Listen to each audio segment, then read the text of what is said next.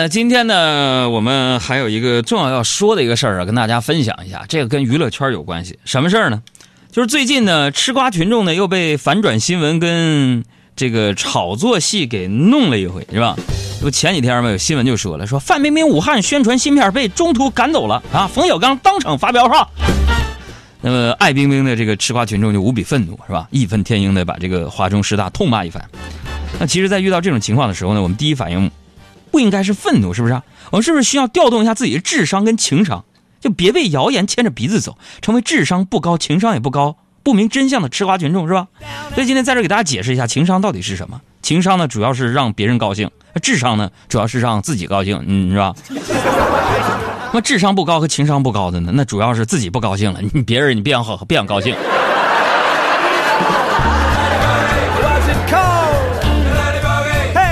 然后我也看了今天这条新闻是吧？写的莫名其妙是吧？范冰冰又没啥劣迹是吧？不就是愿意搞对象吗？啊？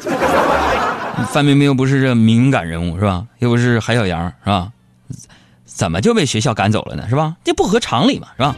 毕竟这个范冰冰也是是我女神之一嘛是吧？从这个《还珠格格》里边的配角小丫鬟开始，一直到现在的国际巨星，这活脱脱的是现实版的丑小鸭的故事嘛？就是只要好看，一切都会好起来的是吧？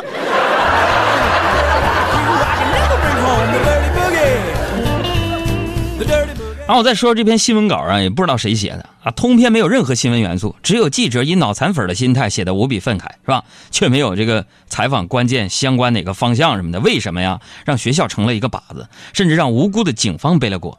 那么人生已经如此艰难，朋友们，就让我们愉快的拆穿吧。怎么回事？这个华中师大的回复呢，其实解开了人们的这个疑团。怎么回事？原来这个范冰冰要参加啊活动这事儿，没有提前告诉校方。甚至刻意瞒着校方，所以范冰冰临时出现呢，校方担心粉丝围追明星会带来很多问题，所以人家减少了范冰冰在现场的逗留时间。所以这件事上，我完全支持人家华中师大请走范冰冰这个行为，支持他们为了校园教学秩序和安全问题而拒绝蹭明星人气的轰动效果。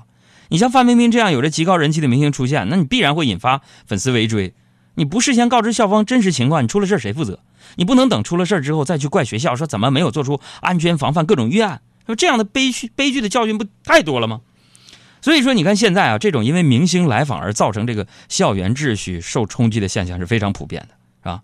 呃，中戏甚至出现过全班旷课，啊，你们这样就让老师很生气。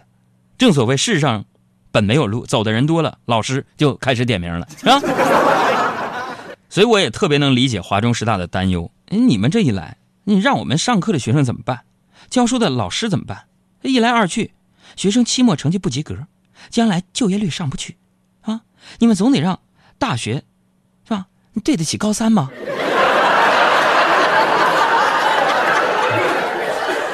所以说，这个大学呢是一个清净之地啊。这个社会处处是浮躁嘈杂之声。大学这块最后的净土不能沦陷于娱乐化、商业化和口水喧嚣当中。为了学生安静的读书，大学发一点脾气，我觉得挺好。呃，当然说这么多，我觉得范冰冰人也没错，是吧？甚至挺可爱的，现场也表现的非常得体。但如果说范爷真爷们的话，应该为自己的突然出现以及引发的误解而对学校造成的困扰说声抱歉啊！当然了，我错了这仨字听起来有点怂，感觉直接把自己给否定了。不如改成这这事儿怪我听起来就好多了是吧？别人会觉得你这人挺有担当是吧？姐妹们过来看口红张兰讲什么你别管太难挨不安这真相有多烂？没有人能告诉我怎么办？我打